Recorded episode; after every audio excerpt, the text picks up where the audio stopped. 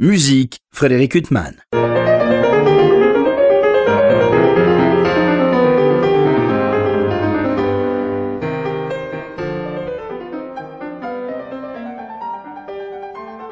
Bonjour euh, Frédéric Huttman du micro, j'ai le plaisir de vous retrouver pour un nouvel entretien. Aujourd'hui j'ai l'immense plaisir de recevoir Roger Muraro. Bonjour.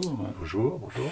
Roger Muraro, la dernière fois que j'avais eu le plaisir de, de vous recevoir, c'était à propos d'un disque consacré aux 12 études de Debussy, euh, notamment. euh, C'est un répertoire que vous affectionnez particulièrement. Oui, enfin, ce, ce disque avait une raison euh, plus, une raison musicale plus, plus importante. Euh, je, me, servais, en, entre guillemets, je me servais de Debussy euh, comme euh, introduction à une pièce nouvelle que j'avais réorganisée, on va dire ça comme ça, organisée, une œuvre nouvelle de Messiaen dont j'avais lu les, manuscrits à la Bibliothèque nationale. Oui, un inédit total. Voilà, c'est ça. Alors ce qui fait que euh, effectivement euh, Debussy, euh, d'abord quel est le pianiste français qui, qui n'a pas dès sa, sa plus tendre enfance trempé les doigts dans cette musique? Je crois que je ne connais pas. hein. Oui, mais les études c'est particulier. Alors évidemment, on ne commence pas par les études. Oui, oui, oui, les études sont, sont- sont tout de même plus. euh, comment dire D'abord, pour certaines, c'est- elles sont plus didactiques, n'est-ce pas? Elles font référence à des questions techniques bien, euh, bien ciblées. euh, mais en dehors de ce propos technique, il y a évidemment toute, euh, j'allais dire, toute l'imagerie de bussiste, le, son, la manière d'aborder le piano, l'intelligence musicale, ça je ne sais même pas comment l'exprimer, puisqu'il suffit d'une note pour, pour ouvrir un panneau de, un panel, je dirais même plutôt d'émotions. Enfin, bref, la musique de Debussy, c'est cette musique de l'instant qui fait que euh, voilà, il y a- rien n'est rien n'est laissé au hasard, tout a sa signification, euh, sy- symbolique ou pas d'ailleurs, mais voilà. Donc, ce compositeur, cette, cette œuvre-là, euh, m'est très chère parce que elle, euh, elle, euh, elle sollicite tout, tout ce que, ce que l'individu euh, peut mettre en jeu pour, pour, pour, pour, pour jouer cette œuvre, n'est-ce pas? Voilà. Donc, ça, c'était, mais c'était déjà il y a trois ans, je crois. Oui, oui. Voilà. En 2018. Euh, voilà, bon, voilà. Mais alors euh, justement, on va parler répertoire parce que euh, votre nom, bien sûr, est lié à Olivier Messiaen. Puis en préparant cet entretien, euh, je me rends compte à quel point votre répertoire est gigantesque, notamment avec des compositeurs comme Liszt euh, ou d'autres compositeurs euh, romantiques. Et je vois qu'il y a même un enregistrement du premier concerto de Tchaïkovski. Mais oui, oui, c'est vrai. C'est un répertoire en fait dans, le plus- en- dans lequel en plus on a très envie de vous écouter, justement pour sortir de cette idée euh, que votre nom est tellement lié euh, Ah oui, à Olivier oui. Messiaen. Bah, il faut dire que bon, euh, c'est vrai que c'était une belle. je, je- enfin, je sais pas, c'est un, un privilège immense que j'ai eu de, de pouvoir côtoyer ce- le compositeur, d'avoir été l'élève de d'Yvonne Loriot, euh, euh, la pianiste, l'épouse, euh, euh, celle qui a permis à Messiaen, il faut, dire les choses comme elles, sont, d'être, euh, qui a permis à Messiaen d'être ce qu'il est, ce qu'il est, ce qu'il est devenu, je dirais. hein. Euh, alors, euh, très tôt, euh, j'ai nagé dans, cette, euh, dans ce répertoire, dans cette musique, dans ces harmonies, dans euh, cette idée même de, musicale, cette inspiration. Euh, on n'était pas. On était quelques-uns à le jouer, bien sûr, mais à en faire l'intégrale, pas si nombreux. Alors évidemment, ça a intéressé le, public français tout d'abord, et puis après sur le plan international aussi, je veux dire. euh, donc, puis la proximité euh, euh, avec l'auteur, le cadre de vie dans lequel euh, il a évolué. euh, c'est pas seulement la musique, si vous voulez, c'est un ensemble de, paramètres qui, euh, font que bah, le- inévitablement les sociétés de concert ont, pensé qu'il y avait là quelque chose à exploiter. Moi je- même j'étais évidemment ravi puisque d'abord j'adore cette œuvre, hein, bien entendu, mais il est vrai que on dire 80% du temps passé à travailler, à sculpter les accords tels que Messiaen les a écrits, ces chants d'oiseaux à l'aigu, cette espèce de, virtuosité très particulière. Bah, ne, font euh, tous ces aspects-là font que bah, quelquefois il y a, euh, j'allais dire, euh, pas contradiction, mais enfin, les chemins sont très éloignés avec des répertoires que j'avais travaillés avant d'aborder l'œuvre de Messiaen intégrale. Donc, je me souviens d'ailleurs quand, euh, quand euh, Messian euh, et Loriot m'avaient proposé de les accompagner pour une tournée en Russie. J'avais 21 ans à l'époque et je, je leur avais dit non. Je leur avais dit non. Parce que vous aviez peur d'être catalogué Non, parce que je, je, savais, je, au fond moi-même, que, c'était beaucoup trop tôt, que, que j'avais mes classes à finir, j'avais du répertoire à, explorer. Et puis j'ai préparé les concours internationaux, puisque c'était à l'époque, ça l'est toujours, mais enfin, à l'époque, si vous voulez, euh, les concours internationaux, on arrivait, tout se faisait en public, que ce soit la première épreuve, la deuxième, la troisième, voire la quatrième. Euh, aujourd'hui, on envoie des CD, euh, si vous voulez, pour faire des présélections. Ce n'a pas le même, tout à fait le même, comment vous dire, la, démarche, je dirais, la démarche sur le plan artistique n'est pas tout à fait la même. Voilà. Mais donc, euh, j'avais dit non à l'époque euh, pour pouvoir justement continuer à travailler les sonates de Beethoven, contre les études de Chopin, les concertos euh, romantiques, enfin tout ça. Et c'est seulement après 86 alors, vous me parliez du, concerto de Tchaïkovski. Effectivement, c'est musique russe. Vous savez, j'avais, j'avais été lauréat du concours Tchaïkovski. Euh, voilà, c'était une manière de rappeler. Mon tout premier disque, d'ailleurs, que j'ai fait était sur la musique russe. C'était Rachmaninov.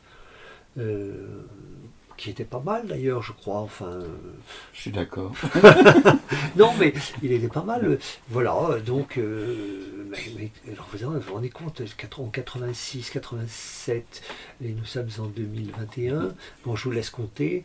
Euh, toute, cette ça fait un moment. Toute cette période a été consacrée à Messiaen, en grande partie. Et alors, est-ce que ça changeait votre manière de jouer les autres compositeurs? Ah oui, oui, oui, inévitablement, oui. C'est pas que ça, changeait, ça façonnait.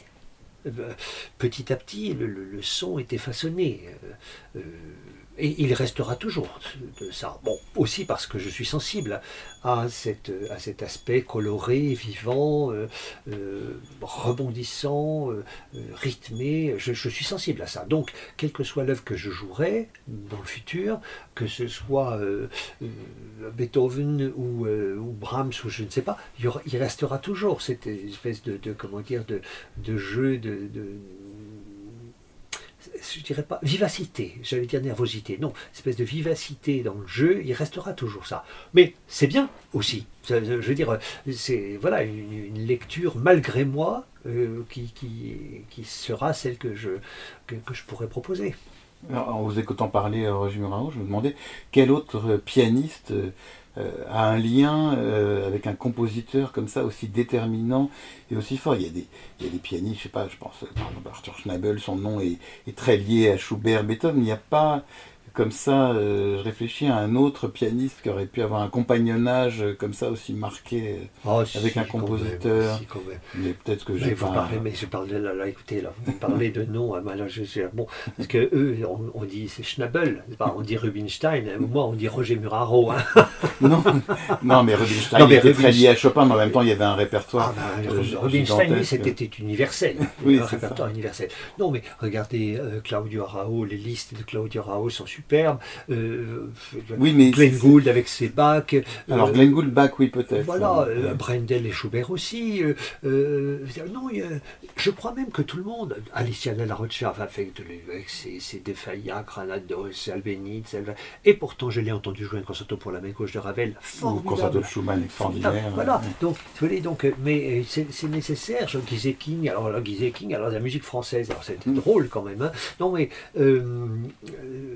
je pense que c'est naturel de, de, comment dire, de, s'approcher d'un compositeur. Si Messiaen n'avait pas existé, moi je, je, et que je que l'histoire m'amène à continuer le piano, moi j'étais, j'allais dire, embarqué avec la musique russe quelques Chopin, Liszt, bien entendu. Enfin, Liszt, votre nom est lié beaucoup à Liszt aussi. Liszt, oui. Je, bah, oui, c'est-à-dire que il y a un moment où, euh, étrangement, euh, la personnalité du compositeur m'importe presque plus que.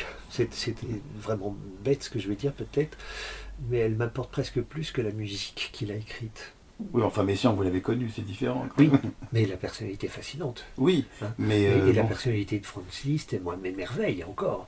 et je vous dirais que, par exemple, je ne joue jamais Prokofiev parce que je, je trouve l'homme trop méchant pour moi. Oui, c'est pas très bien conduit avec sa femme, euh, par eh, bah, oui, euh, bah, mais, je, je, je, ne, je, sens la méchanceté dans ce truc-là. Alors, je ne suis pas méchant pour dessous, peut-être que je le devienne un jour, peut-être, mais oui, alors. Bah, on euh, saura quand vous jouerez du Prokofiev, on saura pourquoi. Alors là, oui, ça veut dire peut-être que là, il y aurait un changement radical. non, mais bon, voilà. Ce que je veux dire, c'est que euh, la personnalité des compositeurs m'importe beaucoup euh, de, comprendre de, ce qu'ils ont vécu, comment ils sont.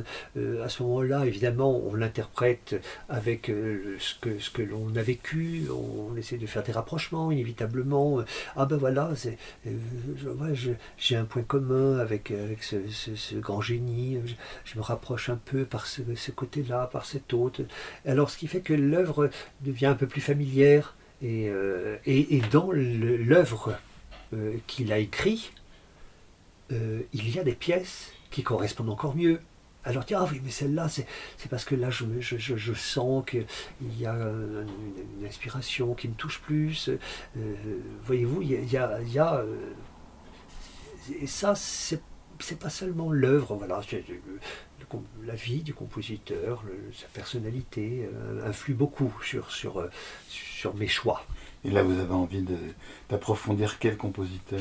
Eh bien là, écoutez, euh, bon, alors d'abord, bien entendu, Francis, je vais continuer, bien entendu, et bien entendu, la Bible du pianiste, je dirais, euh, euh, Chopin, euh, mais ça c'est plus, alors c'est tout autant pour la musique que pour la, comment dire, c'est la nourriture du piano, quoi, la nourriture de, hein, c'est la manière de toucher l'instrument qui, nous oblige à, comment dire,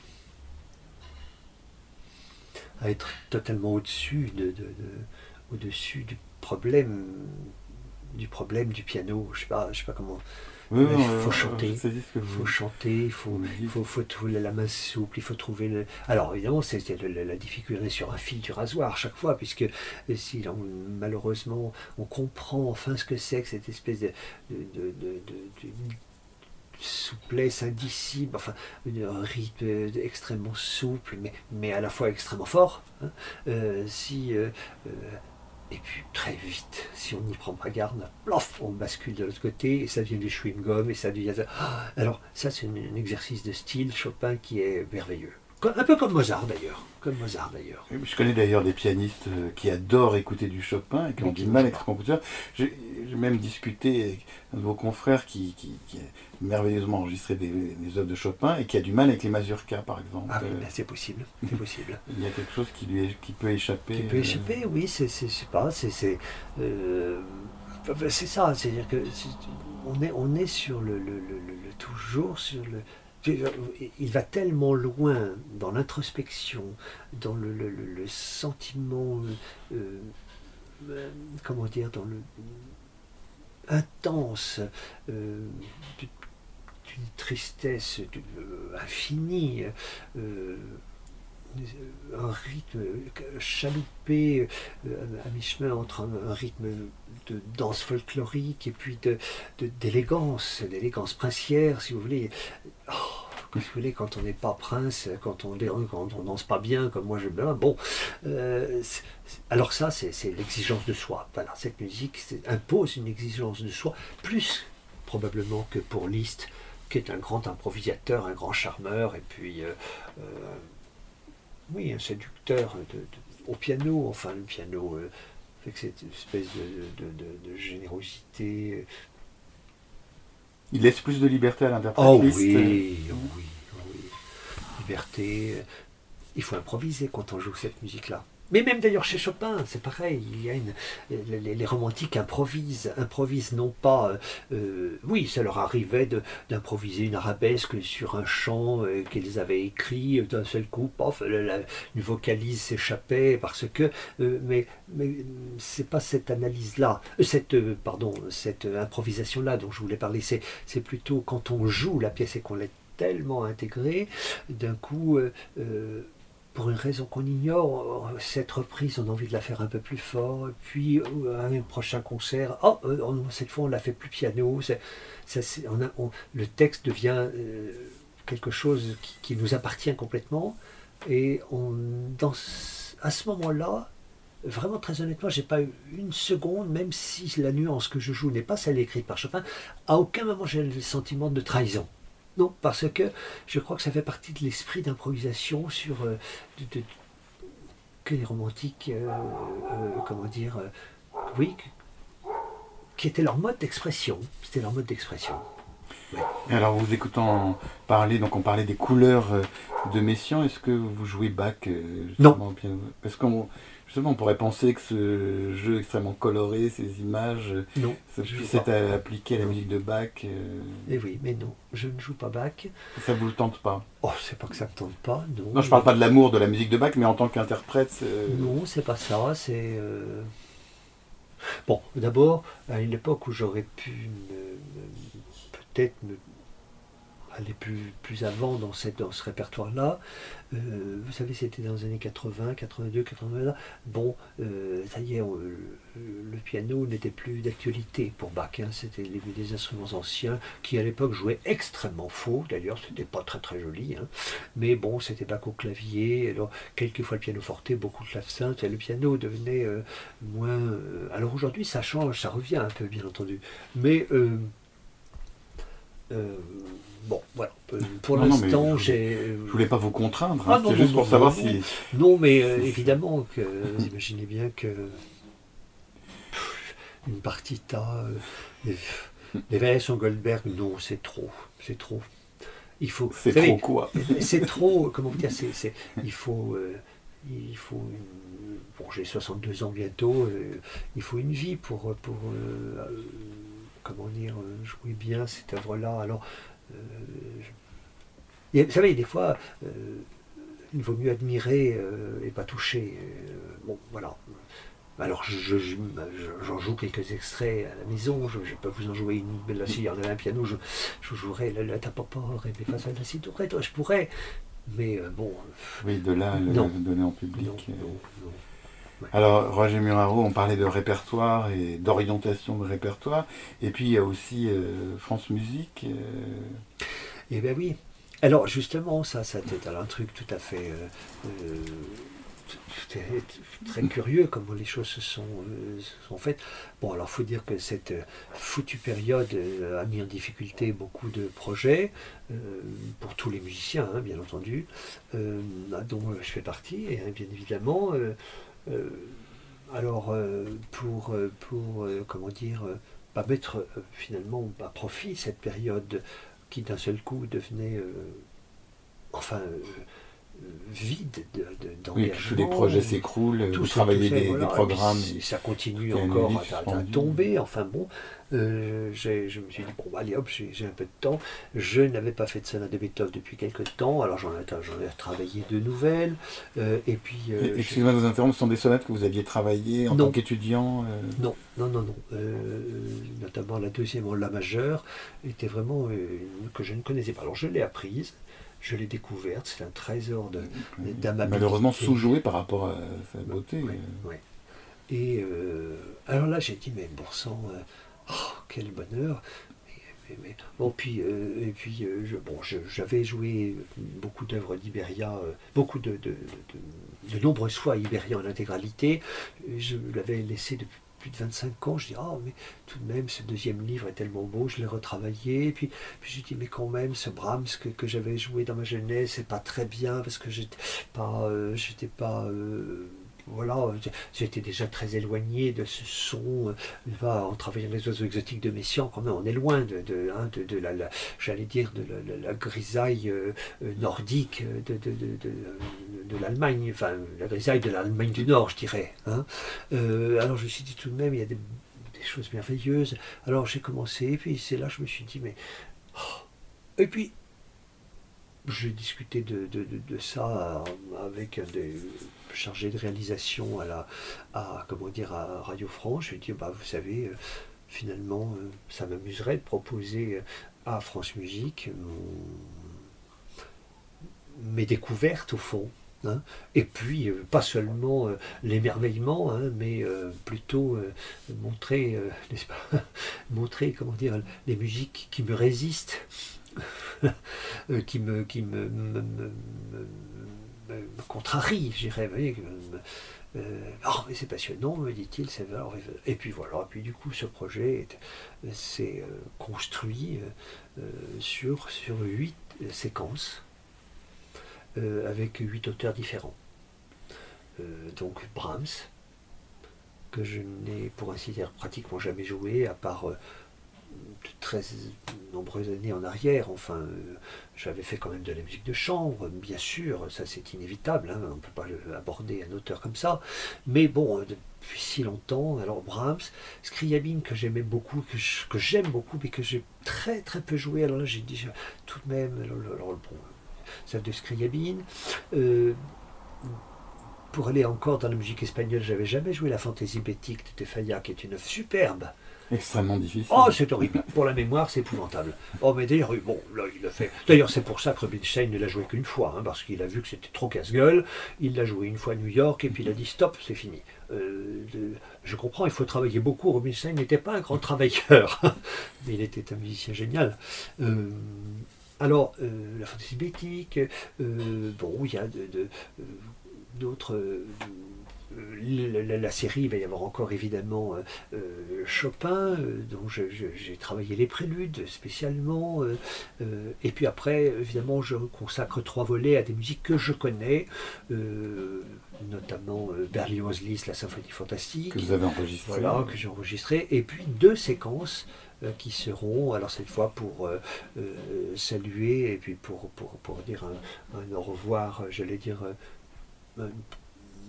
momentané, enfin un moment, de des points de suspension euh, qui s'étaleront sur plusieurs saisons, je pense quand même, pour dire au revoir à la musique de Messiaen. Alors je vais consacrer deux séquences à parler un peu de ce que j'ai pu vivre et ce que j'ai appris euh, au contact de ce compositeur, euh, avec tous les, séjours que j'ai pu passer avec le couple Messiaen dans leur maison, leur propriété près de Grenoble, euh, voilà, les, sons de la nature qui ont inspiré le compositeur, qui m'ont aidé probablement à mieux imager euh, le, propos, enfin voilà.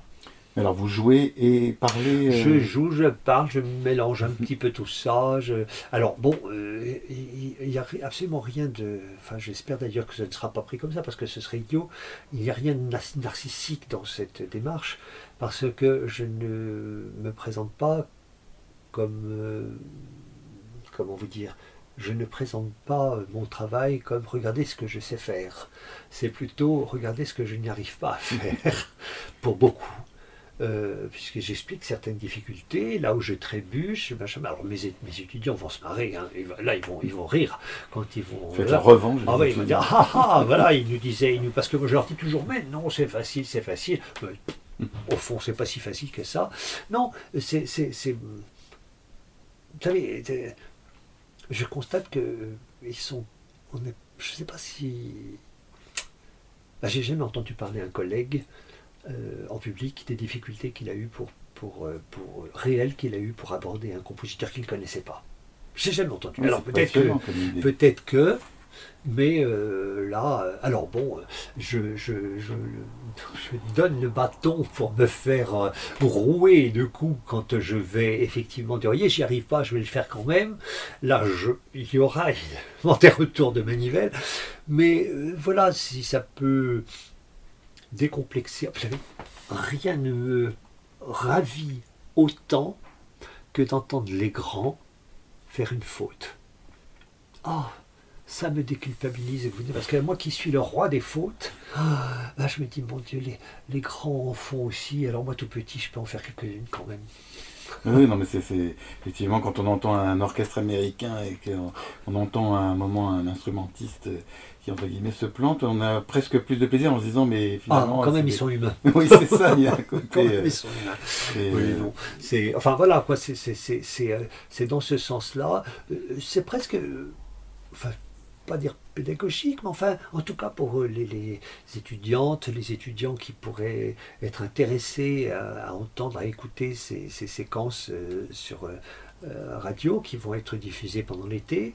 Euh, peut-être que ça pourra leur donner une idée, tiens, il a fait comme ça pour résoudre ce problème, ou alors, ah bah tiens, finalement, il parle beaucoup de, de, cet auteur, de, des anecdotes de sa vie, mais pourquoi il en parle tant que ça? Parce que, parce que ça m'aide.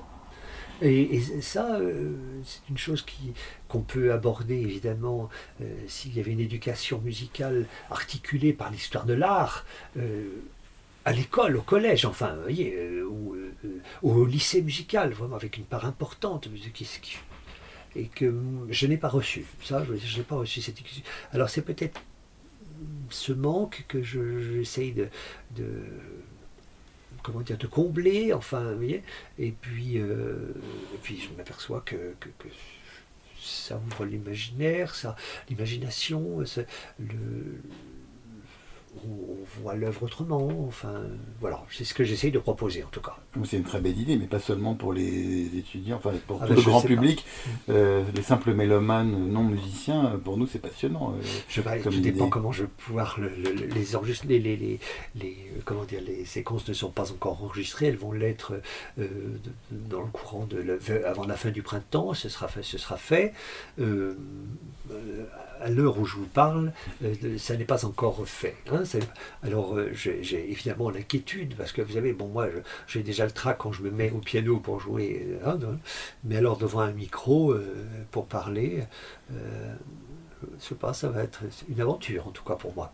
C'est une très belle aventure, on a hâte, mais par exemple quand vous enseignez au CNSM, vous vous adressez à des étudiants et des musiciens, donc mhm. il y a un vocabulaire, mhm. et puis il y a un partage entre la technique et puis la musique. Et, euh, mais là, vous adressez à un public que vous ne connaissez pas et ça va du, de, votre étudiant justement à des gens qui n'y connaissent rien, euh, des gens qui n'ont C'est un peu la difficulté. Oui, mais c'est justement une expérience passionnante. Parce que euh, c'est pour que le, le, deux tiers du public tourne la radio en disant tourne le bouton euh, en disant non bon c'est trop compliqué euh. bon et puis si pour que le, tiers de gens euh, des, sachants je dirais disent bon bah il enfonce les portes ouvertes Bon, écoutez, euh, je crois que le mieux, c'est quand même d'être, de, livrer l'expérience avec le plus de, naturel, de, transparence possible. Quoi, voilà. Euh, euh, et puis à ce moment-là, peut-être l'un se reconnaîtra là,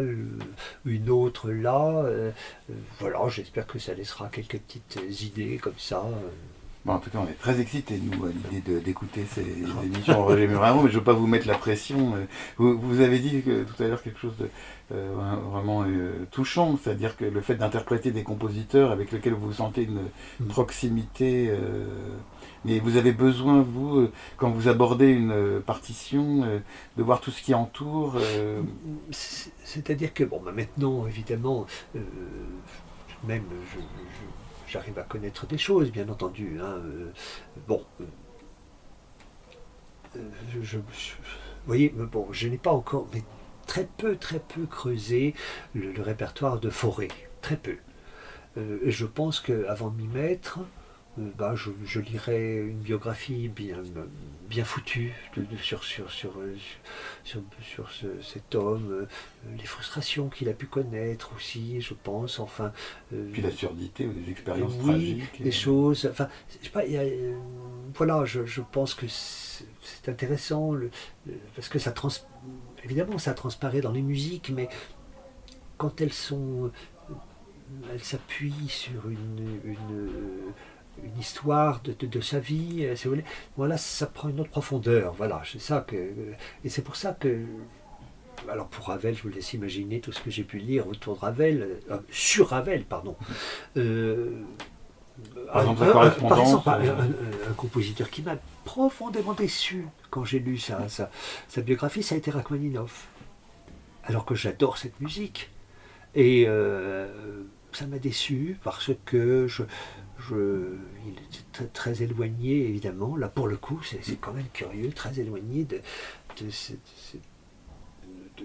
je, je n'ai pas, je suis pas du tout, du tout, mais alors vraiment, je suis pas du tout égocentré. Alors que lui, il l'est, mais à un point.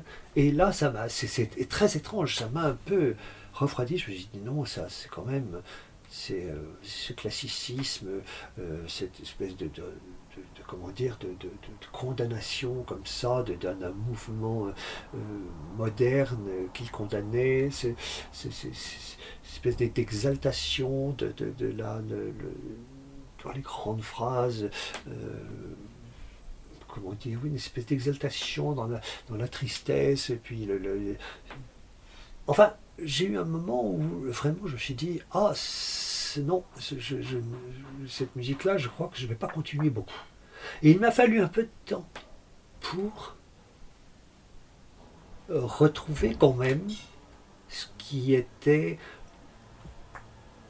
pour comment dire pour retrouver le, le- le- le- le- cette espèce de, tout de même de, de profondeur qu'il y a dans cette de- dans cette euh, dans, cet énoncé de ces phrases très grandes, euh, ces, grandes steps, ces, harmonies très colorées, ce, lyrisme euh, très proche de Chopin par certains, moments.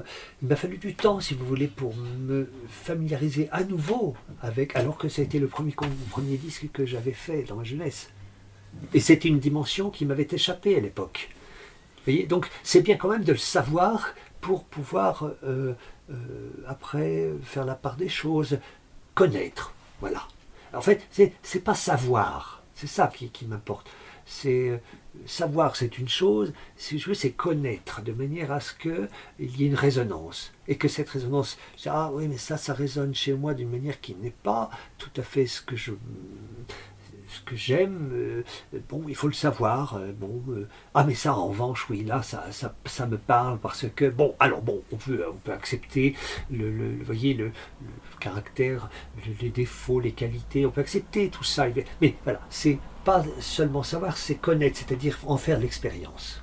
Voilà, je pense que c'est très important pour un interprète. Et puis vous évoquez Rachmaninoff, il y a quand même un paradoxe que euh, quand on voit ce qu'il composait pendant qu'il y avait le Pierrot lunaire ou l'équateur Oui. de Bartok, et en même temps c'est une musique qui nous parle encore. Alors Ah, ben, aurait- il était en décalage avec son temps, mais c'est une musique qui n'est pas démodée. euh, Non, non, non, je crois que c'est une musique qui a sa raison d'être. Voilà. Elle a sa raison, c'est-à-dire que elle est un contrepoids.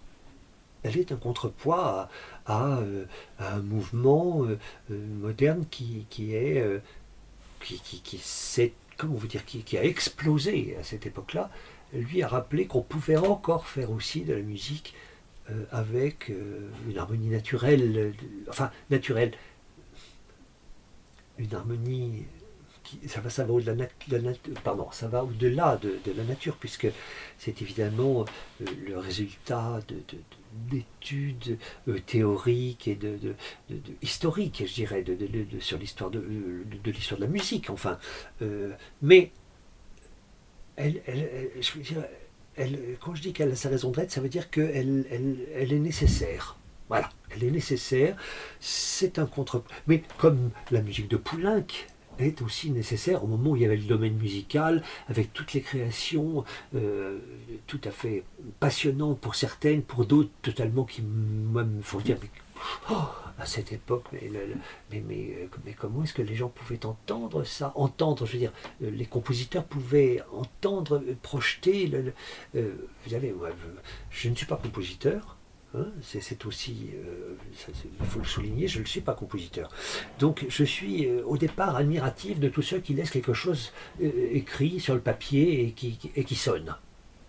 Qui sonne, tout simplement.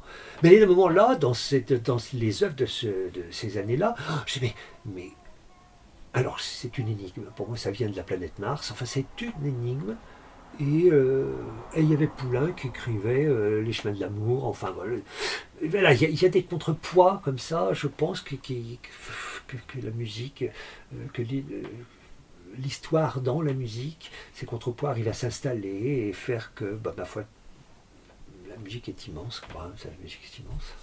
immense et nécessaire. Je ne sais, même pas comment dire, c'est tellement, banal ce que je Non, c'est pas banal du tout, enfin à mon sens, mais c'est peut-être moi qui ai une pensée trop banale, et justement j'ai adoré la vôtre, mais... justement, je pense que cette idée de nécessité, euh, c'est notre critère. Oui, c'est vrai. Alors, enfin, voilà. Alors bon, donc euh, voilà, bon, je, je, je, petit à petit, je, mon dernier, mes dernières conservations de, de, pour, un, pour une période euh, qui est pour l'instant indéterminée, auront lieu au mois d'août. Et puis après, euh, eh bien, je prends le risque, c'est un risque que je prends euh, de, me produire, je dirais, euh, dans des œuvres pour lesquelles le, public ne m'attend pas forcément. Et puis, je reviendrai probablement par petites touches à Messian plus tard. Euh, voilà, mais avant qu'il soit trop tard, j'ai envie d'apprendre encore un peu des choses, quoi. Ben, en tout cas, nous, on a très hâte de vous écouter dans tous ces répertoires et ces émissions euh, qui s'annoncent passionnantes. Roger Muraro, je vous remercie infiniment d'avoir été mon invité. C'est moi, Frédéric. Merci bien. Pour illustrer cet entretien avec le pianiste Roger Muraro, je vous propose de l'écouter interpréter six études de Claude Debussy pour le piano. Merci pour votre écoute. Bonne fin de soirée sur RCJ.